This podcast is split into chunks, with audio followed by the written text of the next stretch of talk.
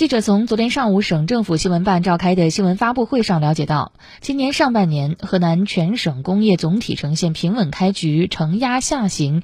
逐步企稳的缓微型态势，工业生产企稳回升。上半年，河南全省规上工业增加值同比增长百分之五点四，高于国家两个百分点，居全国第十八位，较一季度前移四位。工业投资快速增长，上半年全省。工业投资同比增长百分之二十二点三，制造业投资同比增长百分之二十五点三，